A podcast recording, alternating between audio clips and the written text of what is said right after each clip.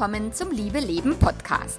Dem Podcast, in dem sich alles um echte Liebe dreht, um aufregende und aufgeflogene Affären, ein langes und leidenschaftliches Liebesleben und Beziehungen, die erfüllend sind und in die du dich gerne investierst.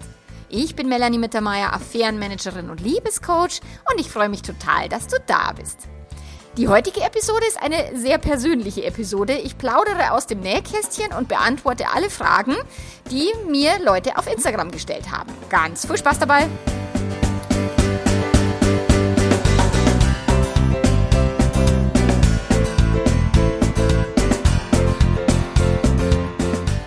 Ja, liebe Leben Podcast, heute mal ganz anders. Und zwar werde ich interviewt auf meinem eigenen Podcast. Also das ist total schräg. Aber das, die Idee kommt tatsächlich von meiner lieben Katharina. Die Katharina ist meine Mitarbeiterin, die eben äh, tatsächlich meine Marketingassistentin ist. Und die Katharina hat gesagt, oh, ich würde so gerne mal so einen Podcast mit dir machen. Hast da Bock drauf? Und ich habe gesagt, oh ja, ich habe immer Bock auf irgendwas und vor allen Dingen auf, wenn wir was zusammen machen. Äh, ja, sehr. Also es macht so viel Spaß, mit der Katharina zu arbeiten.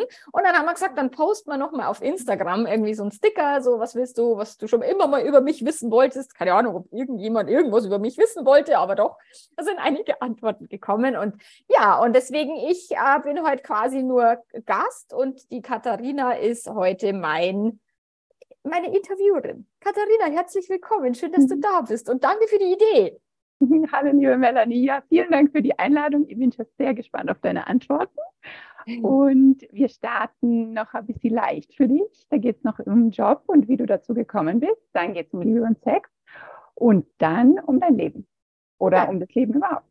Und ganz zum Schluss stelle ich dann noch richtig schnelle, kurze, knappe Fragen, die du dann auch kurz und knapp beantworten darfst. Ich bin sehr gespannt. Mhm, ich auch. Gut, wir starten mit einer einfachen Frage. Wie bist du denn dazu gekommen, Liebescoach und Affärenmanagerin zu werden?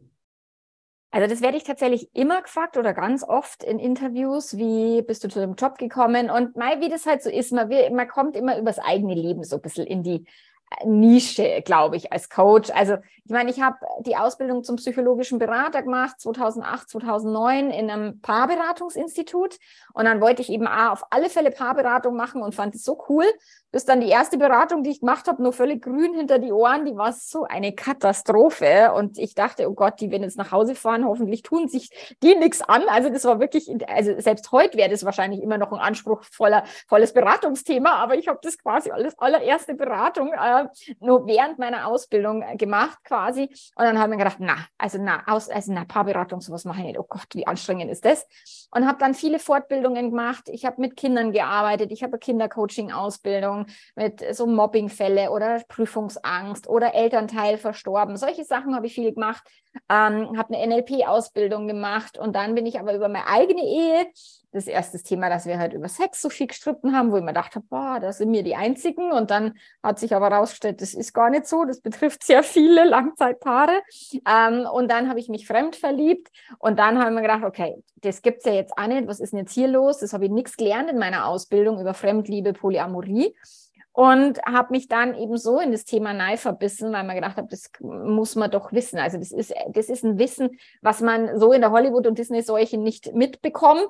Von wegen, ja klar, verliebt man sich in einer Ehe mal fremd. Das passiert ganz vielen, auch wenn sie in einer glücklichen Ehe sind, weil ich war sehr glücklich zu dem Zeitpunkt und ähm, wollte das einfach den Leuten mitgeben. Und über das habe ich mich dann immer mehr und mehr in das Thema Nike fuchst und immer mehr und mehr Leute fanden es halt äh, hilfreich und seitdem bin ich Affärenmanagerin. Okay, cool, total interessant. Und ich weiß ja auch, dass du irgendwann in einem früheren Leben mal Friseurin warst. Mhm. Und jetzt ist aber die Frage, wenn du keine Friseurin und kein Liebescoach und Affärenmanagerin sein könntest, was wärst du dann?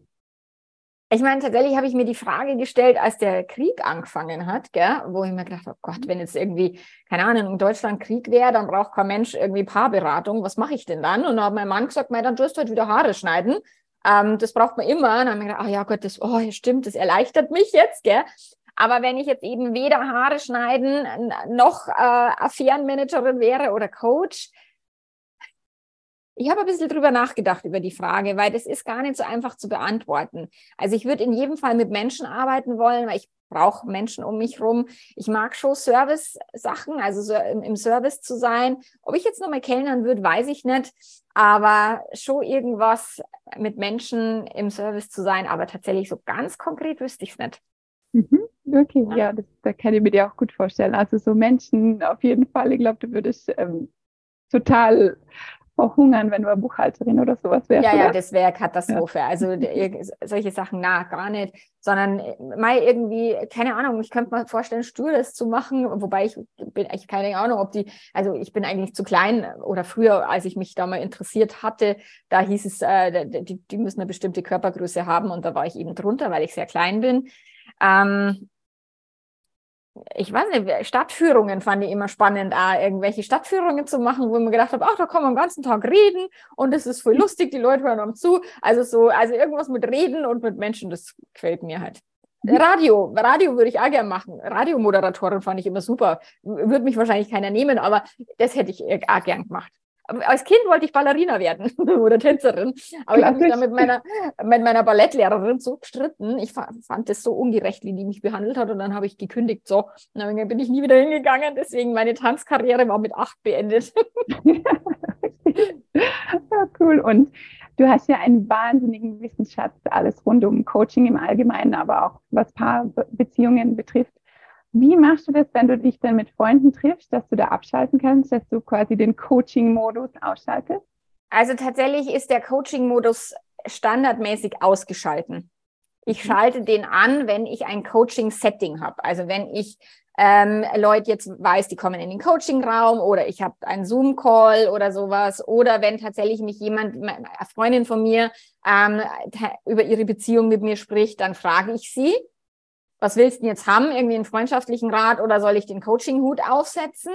Ähm, aber wenn ich mich so im, im ganz normalen Leben mit Menschen treffe, tatsächlich sieht, sieht mein Mann so viel mehr oder beobachtet der so viel mehr, als ich das tue. Ah, hast du es be bemerkt? Die haben irgendwie, bei denen ist die Stimmung schlecht und so. Ich, keine Ahnung habe ich nicht bemerkt. Also da ist bei mir, bei mir ist das standardmäßig ausgeschalten. Ich muss es bewusst quasi einschalten. Deswegen, aber da, ich, ich denke da überhaupt gar nicht drüber nach, tatsächlich. Das heißt, und, kannst, ja, ja na, sag du.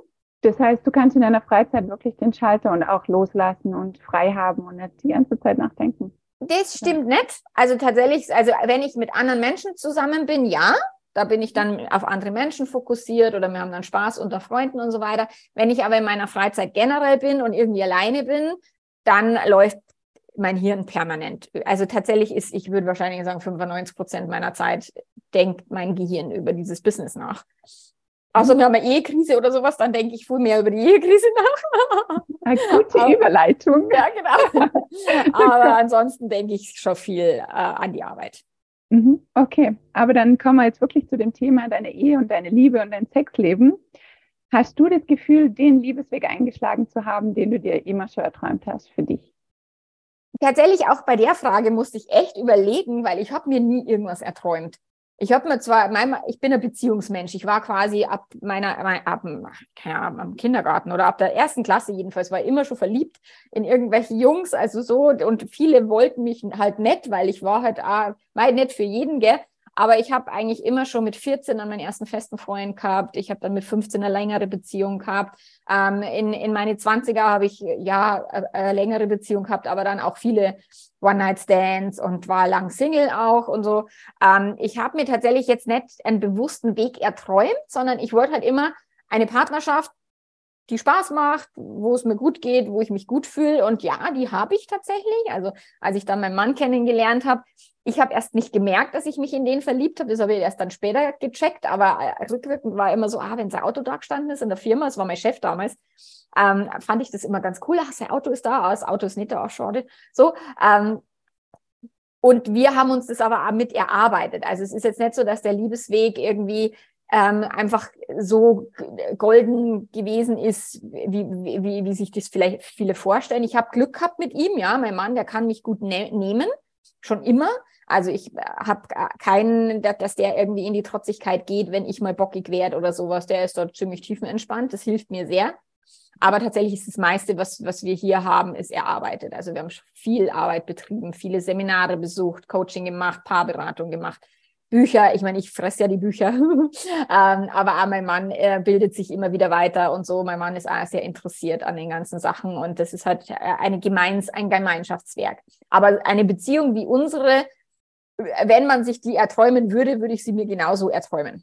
Mhm. Weil die ist schon ziemlich geil. Das klingt wunderschön. Ja. Und was, was ist denn für dich Liebe? Wie würdest du Liebe beschreiben? Also Liebe ist tatsächlich für mich wie so ein warmes Gefühl im Oberkörper. So, oder wenn, äh, wir waren gestern als, als Familie unterwegs und dann ist mein Sohn ist gefahren und meine Tochter saß auf dem Beifahrersitz und mein Mann und ich wir saßen hinten so. Und dann habe ich das so geschaut und wir haben viel gelacht im Auto, Tränen gelacht und so.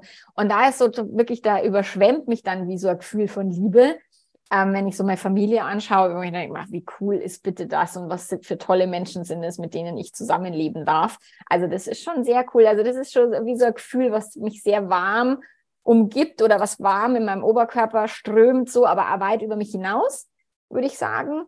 Ähm, und eben dieses, dass diese Menschen, mit denen ich wirklich am engsten zusammen bin, dass das das Schönste ist, was ich mir vorstellen kann, mit den Menschen zusammen zu sein.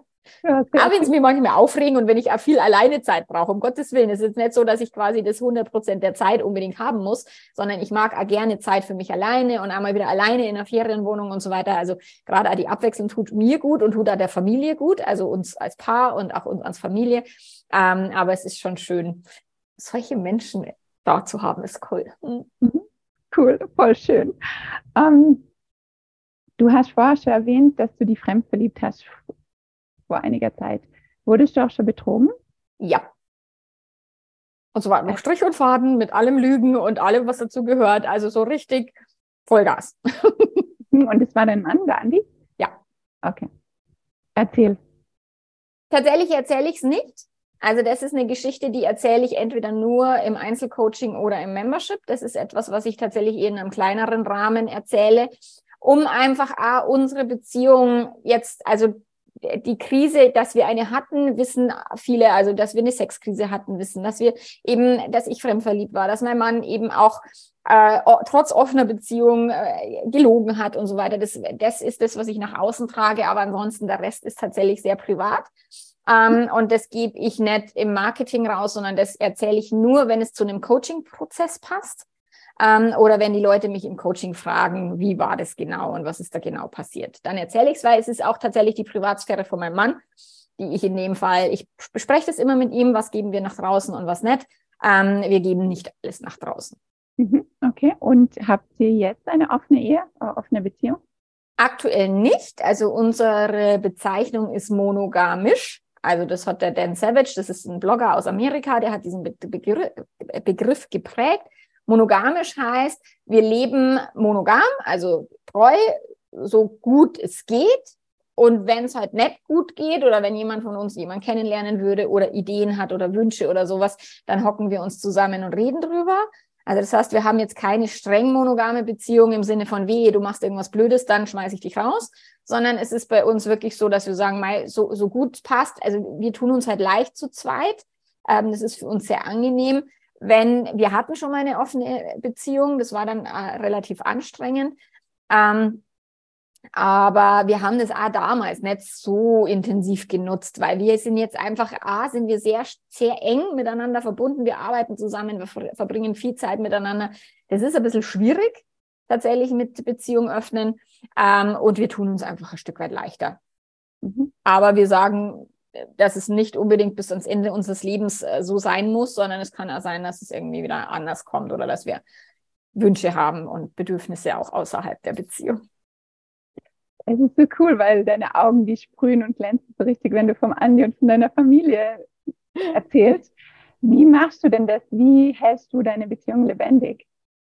Also tatsächlich ist schon das, dass wir halt über solche Sachen halt reden, so, ah, was sind denn deine Fantasien? Oder was kannst du dir vorstellen? Oder wir darüber reden, dass wenn wir monogam leben, dass das auch einen Preis kostet. Und wenn wir jetzt eben uns öffnen würden oder was auch immer anders machen würden, dass dann halt wieder intensivere Erlebnisse ähm, zu uns kommen würden oder dass wir mhm. wieder halt andere Erfahrungen machen würden. Und das erlebe ich ja immer von, von vielen Paaren, die die Beziehung öffnen oder die dann erst sich auf Joy Club anmelden und so, ähm, die dann halt einfach jenseits des, des normalen Erfahrungen machen. Das finden wir beide dann schon spannend, da reden wir auch drüber. Und wir machen natürlich auch immer wieder Aktionen.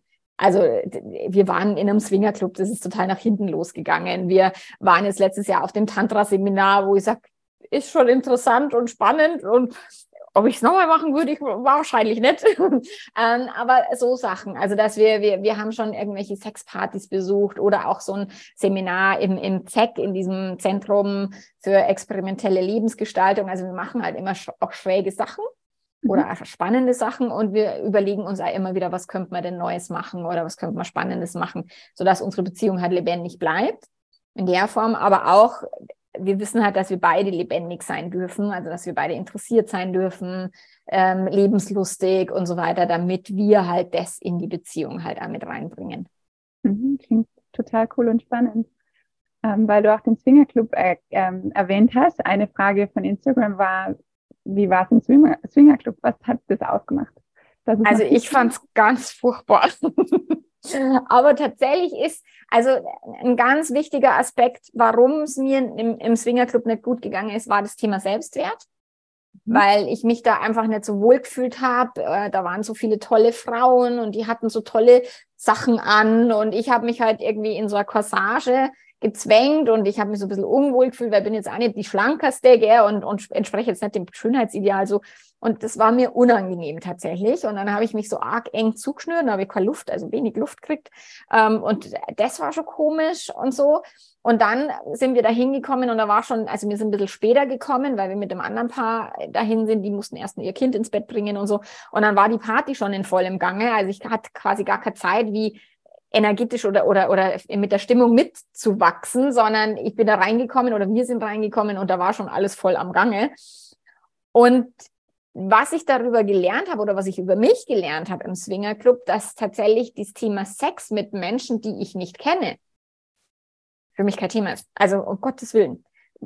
Ich, ich, das war mir dann so klar, dass, also klar habe ich immer Fantasien mit anderen Männern und so, aber mit fremden Männern.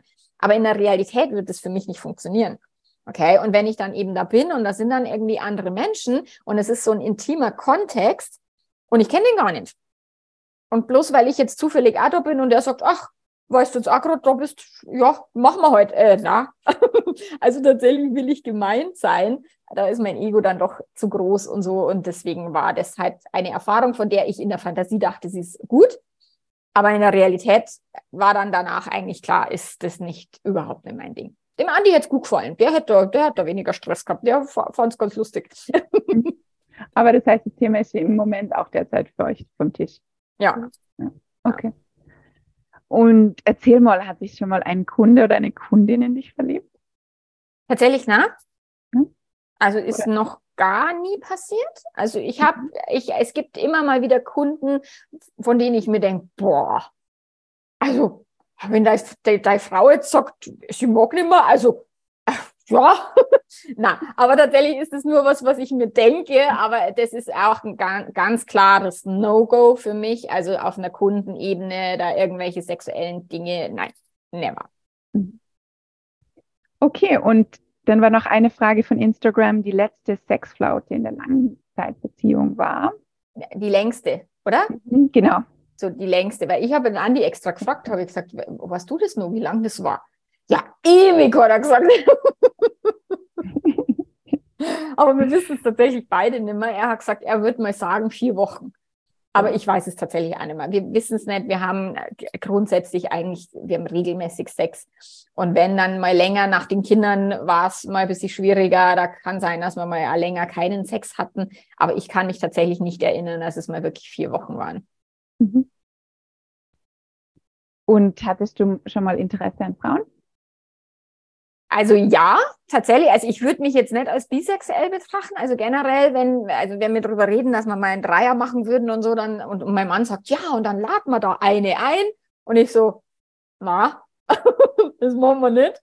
Ähm, aber auch da ist das Thema, ich muss halt dann jemanden kennen und, und ich habe zweimal in meinem Leben habe ich mich so ein bisschen in einer Frau verschaut, wo ich mir vorstellen hätte können, da mehr mit der zu haben, aber ansonsten noch nicht.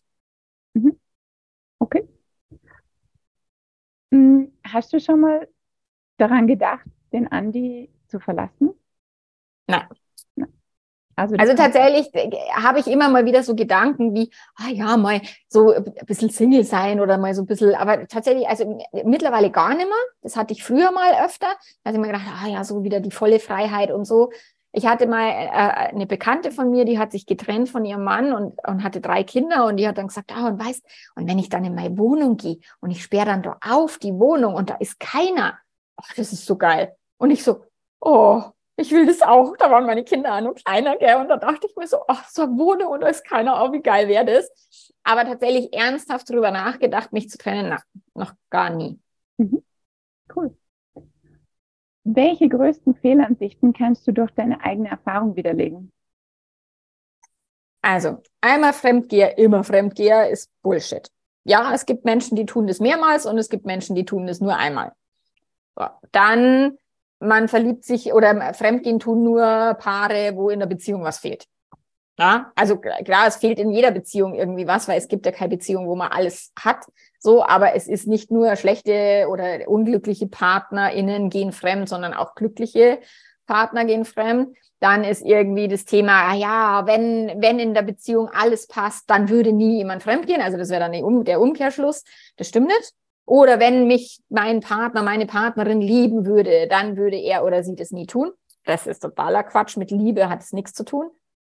Oder mit fehlender Liebe kann, aber muss nicht. So, also ich, ach, da könnt ihr jetzt nur ewig weitermachen. Oder dieses, keine Ahnung, wir, es gibt den oder die Richtige. Na, gibt es nicht. Es gibt mehrere Menschen, mit denen du eine Beziehung führen könntest und es gibt Menschen, mit denen du keine Beziehung führen könntest. Ähm, aber den oder die richtige und nur diese eine oder Seelenverwandtschaft. Ich meine, ich bin jemand, wo ich sage, oh Gott, wenn ich schon das Wort höre, hör, da, da, da haut es mir schon alle Scheutern aus. Aber das Thema Seelenverwandtschaft, ich meine, wenn wir das Thema zu Ende denken würden, ich meine, auf der Wolke, wenn wir irgendwie auf Seelenebene uns mit irgendwelchen Menschen auf diesem Planeten verabredet haben, dann war das nicht nur eine Person. Also wieso auch dann? Und dann muss es dann immer die Person sein, mit der es total intensiv und toll und romantisch ist. Vielleicht war aber der größte Arschloch von nebenan die Seelenverwandtschaft. Who knows? Also das ist eben das, solche Sachen würde ich widerlegen. Ja. Mhm. Und äh, man hat es auch rausgehört, dass ganz viel mit dem Wille, gemeinsam zu wachsen, besteht, oder? Also Mal der Wille, gemeinsam zu wachsen, also dieses, ich, ich würde eben widerlegen, dieses passen wir zusammen oder passen wir nicht zusammen. Klar mhm. gibt es Menschen, die haben blöde Beziehungsmuster oder Bindungstypen, wo man sagt, wird schwierig und, und auch ungesunde Bindungsmuster suchen sich ja meistens gegenseitig, auch ungesund gebundene Menschen. Ähm, aber tatsächlich geht es viel mehr darum, will ich mit dieser Person zusammenpassen? Möchte ich, bin ich bereit, die Anstrengungen auf mich zu nehmen, wenn wir eben vielleicht unterschiedlich sind oder, oder sowas? Bin ich denn bereit, ähm, diese Anstrengung zu unternehmen, ähm, diese Beziehung zu erhalten? Das bedeutet viel Persönlichkeitsentwicklung, es bedeutet viel Selbstreflexion, viel eigenen äh, Gedankenmist zu hinterfragen und nicht so sehr permanent an der anderen Person rumzudoktern. Mhm. Und in dem Zusammenhang, was willst du all deinen Kunden mitgeben? Was ich allen Kunden mitgeben würde, mhm. also ganz wichtig ist erstmal die Beziehung zu sich selber. Mhm so dass sie anfangen, wirklich mit sich selber eine gute Beziehung einzugehen und sich vielleicht nicht permanent nur im Außen auf irgendwelche Dinge zu fokussieren, die sie im Inneren nähern sollen. Also ob es jetzt ein Partner ist oder ob es ein Haus ist oder ein tolles Auto. Auch das würde ich gern vielen Paaren mitgeben, dass dieses, ah, der nächste Urlaub, das nächste Haus oder, oder der, der eigene Garten oder der tolle Wagen ähm, hilft euch halt 0,0 die Beziehung zu verbessern. Und wenn ihr in unglücklichen Beziehungen seid, dann würde ich eher Geld in Paarberatung investieren, als vielleicht in irgendwelche Konsumgüter oder in die Wohnung stecken, weil dann hockst in der schönen Wohnung und bist kreuzunglücklich. Ähm, das macht jetzt nicht so viel Sinn. Ich würde tatsächlich allen Menschen mitgeben wollen, dass sie sich viel mehr mit sich, mit der, mit der Beziehung und, und auch mit Persönlichkeitsentwicklung auseinandersetzen. Mhm. Und wo siehst du dich persönlich in zehn Jahren? Was hast du noch vor? Also in zehn Jahren bin ich dann fast 60, gell? Das ist schon, das ist schon immer so eine Zahl. Boah, alter Schwede, da bin ich fast 60, krass. Mhm. Ähm, ähm, wo ich mich da sehe, tatsächlich weiß ich es nicht, weil das ist mein, mein Horizont geht immer gar nicht so weit voraus. Also ich kann das so weit voraus nicht abschätzen, aber ich meine, bei uns steht jetzt das nächste Thema an, dass die Kinder aus dem Haus sind, dass wir im Winter tatsächlich nicht in Deutschland verbringen. Also das ist jetzt mal äh, relativ absehbar und nicht erst in zehn Jahren. Ähm, ich sehe mich schon immer viel unterwegs, also viel auf Reisen. Also ich kann ja überall arbeiten. Ähm, vielleicht einmal in irgendeiner Gemeinschaftssiedlung mal vielleicht länger zu leben, ein paar Monate, wo eben viele digitale Nomaden oder sowas zusammenwohnen, irgendwo in Portugal oder keine Ahnung. Ähm, solche Sachen ausprobieren. Genau, und mal in zehn Jahren, da sind wir ja noch jung, also da sind wir noch aktiv, da gehen wir in die Berge, da machen wir viele schöne Sachen zusammen. Aber natürlich werde ich auch hier an meinem Business weiterarbeiten. Mhm. Ja, da habe ich dann schon viele Coaches ausgebildet und äh, da muss ich vielleicht auch immer jedes Coaching selber geben. Da habe ich dann einen ganzen Pool von äh, meinen Coaches und äh, ja, so würde ich das sehen. Mhm. Cool. Und bevor es jetzt in die Abschlussrunde geht, noch eine letzte Frage. Was war das Verrückteste, das du jemals gemacht hast? Was war das Verrückteste? Also dieses Pfingstfestival im Zeck war schon ziemlich verrückt. Das war sehr verrückt. Dann würde ich sagen, dass ich mit meinem Mann in, auf unserer Hochzeitsreise durch Kirgisistan mit dem Mountainbike gefahren bin. Das würde ich jetzt einmal als sehr verrückt bezeichnen. Oh ja, auf jeden Fall. Ähm, was ist noch? Was haben wir noch Verrücktes gemacht? Weil, dass wir überhaupt so leben, wie wir leben und dass wir das auch relativ offen kommunizieren, also dass wir eine offene Beziehung ausprobiert haben, ist schon ziemlich verrückt, finde ich. Ähm, also verrückt, was man immer unter verrückt definiert, gell, oder wie man immer das definieren mag. Ähm, aber tatsächlich auch mich von alten Begrenzungen so loszulösen und nicht so nach dem klassischen oberbayerischen, so macht man das zu leben, das finde ich auch schon relativ verrückt. Dann mach die bereit, schnall die an. ich schnall mich an. Okay. Dass das Volksrezept deines Lebens lautet? Dranbleiben. Dein bester Freund, Freundin ist? Habe ich nicht. Deine letzte Liebeserklärung machtest du als? Hm. Letzte Liebeserklärung ich mache eigentlich, also jetzt nicht so schwülstige, aber ich mache dauernd irgendeine Liebeserklärung, dass ich zu meinem Mann sage, schön, dass es dich gibt, oder dass ich sage, wow, du hast heute gut gekocht, also das ist für mich auch eine Liebeserklärung, oder dass wir jetzt am, wo wir jetzt am letztens unterwegs waren am Abend bei diesem da bei dieser Dartmeisterschaft, wo ich gesagt habe, ah, schön, es macht so viel Spaß mit dir irgendwie unterwegs zu sein. So. Mhm. Eine Person, die dich sehr inspiriert? Esther Perel. Deine größte Sünde war? Größte Sünde. Ich meine, ich glaube schon damals, als ich mich fremd verliebt habe und das erstmal irgendwie für mich behalten habe, so, also was jetzt Menschen als Sünde bezeichnen würden. Ich glaube, aus der Kirche austreten, dachte ich, ist die größte Sünde und es trifft mich leider Blitz. Ähm, ich würde sagen, es gibt keine, also ich würde gar keine Sünden irgendwie sagen, als ich die begangen habe. Ich habe Drogen genommen, ich habe geraucht früher, meine Eltern haben es nicht gewusst und so. also was ist eine Sünde, gell? Da ist halt die Frage. In deinem letzten WhatsApp stand? In meiner letzten WhatsApp stand, hier ist der Zoom-Link für unseren Call heute. Sehr cool. ähm, geil findest du? Geil finde ich. Mhm. Nein, was finde ich geil? Also tatsächlich bin ich ja Mensch, dass ich, ich sage ja in jedem zweiten Satz fast geil. ich bin so vieles geil, weil ich halt so begeisterungsfähig bin. Ich finde es geil, wenn die Sonne scheint. Ich finde es geil, wenn ich jetzt weiß, wir fahren jetzt vier Tage nach Südtirol. Ich, äh, sexuell finde ich viele Sachen inspirierend, anziehend und geil. Beispielsweise ja, auch so Fantasien über einen Dreier oder solche Sachen finde ich geil. Ja, ich finde alles mögliche geil. Mhm. Du fühlst dich zu jung für? Für einen Rollator. und für auch für graue Haare tatsächlich. Ich habe überlegt, ob ich meine grauen Haare rauswachsen lasse, aber na, da fühle ich mich definitiv noch zu jung für das. Vielleicht mal das in zehn Jahren, wer weiß. Mhm. Also ich fühle mich noch für vieles zu jung. Dein teuerstes Spielzeug? Ich würde sagen, wahrscheinlich mein MacBook. Mhm. Also keine Ahnung, was ist, also je, je nachdem, was teuer ist. Ich meine, ich habe jetzt keine, kein teures Auto. Ich habe, äh, also Spielzeug, mein Mac ist ja mein Arbeitsgerät, ja, aber es ist schon für mich irgendwie auch Spielzeug. Ich habe ein iPhone, jetzt gerade nicht das neueste, das kaufe ich mir dieses Jahr noch. Und da denke ich mir dann über 1000 Euro für ein Telefon ausgeben. Das ist schon abgefahren, krass. Ähm, aber das ist, finde ich, auch teures Spielzeug, aber liebe ich. Ich bin halt, ich bin halt totales Apple-Opfer. Ich liebe Apple und deswegen sind die, ja, können die mich einfach immer cashen.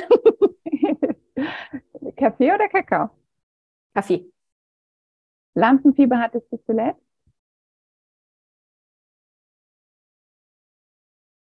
Zuletzt weiß ich es gar nicht mehr, aber ich weiß es jedes Mal, wenn ich auf einer Bühne stand. Dann hatte ich, und vor allen Dingen bei Gedankentanken. Also bei Gedankentanken war es so schlimm, dass ich wirklich gedacht habe, boah, ich kotze jetzt gleich auf die Bühne, ich kann das gar nicht aushalten, dieses Gefühl. Also das war schon ein krasses Lampenfieber, was ich damals hatte. Das ist aber auch schon wirklich lange her, das war 2017. Genau, und dann habe ich ja irgendwann entschieden, nicht mehr auf Bühnen zu gehen, weil mir das einfach mit dem Lampenfieber, mir war das zu anstrengend. Das waren also zu, also zehn Minuten Bühne oder 20 Minuten Bühne und davor hatte ich, glaube ich, drei Wochen war es mal schlecht und bei Gedankentanken war es mal ein halbes Jahr vorher schlecht.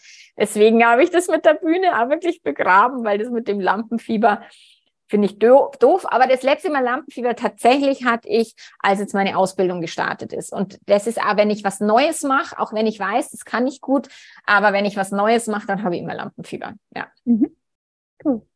Und die letzte Frage ist den wichtigsten Rat, den du je bekommen hast. Der wichtigste Rat ist tatsächlich kein Schaden, wo nicht ein Nutzen dabei ist. Also den habe ich von meiner Mama. Das hat meine Mama immer gesagt und es war wirklich, das hilft mir durchs Leben. Immer zu sehen, ja, es gibt immer Scheiße im Leben, die passiert, aber die ist ja immer für irgendwas gut oder immer kommt irgendwas dabei raus, was man lernen kann, woran man wachsen kann. Also dieses Schauen, wo nicht der Nutzen dabei ist, war der wertvollste Rat in meinem Leben. Total schön, liebe Melanie. Also ich bin mir sicher, dass die Hörer da einiges auch für ihr eigenes Leben rausziehen können und lernen können von dir. Unglaublich, was du da hinlegst. Auch vielen Dank, dass ich mit dir arbeiten darf und vielen, vielen Dank für diesen Podcast. Ja, ich danke dir für die Idee und auch für die Durchführung und für das Rauspicken eben der Fragen und so fand ich jetzt sehr cool, Katharina. Ich danke dir. Und ja, bis zum nächsten Mal. Wir hören uns dann nächste Woche im Podcast wieder alleine, gell? Ähm, und wir arbeiten weiter zusammen. Juhu. Alles klar. Ihr Lieben, Ciao. bye bye.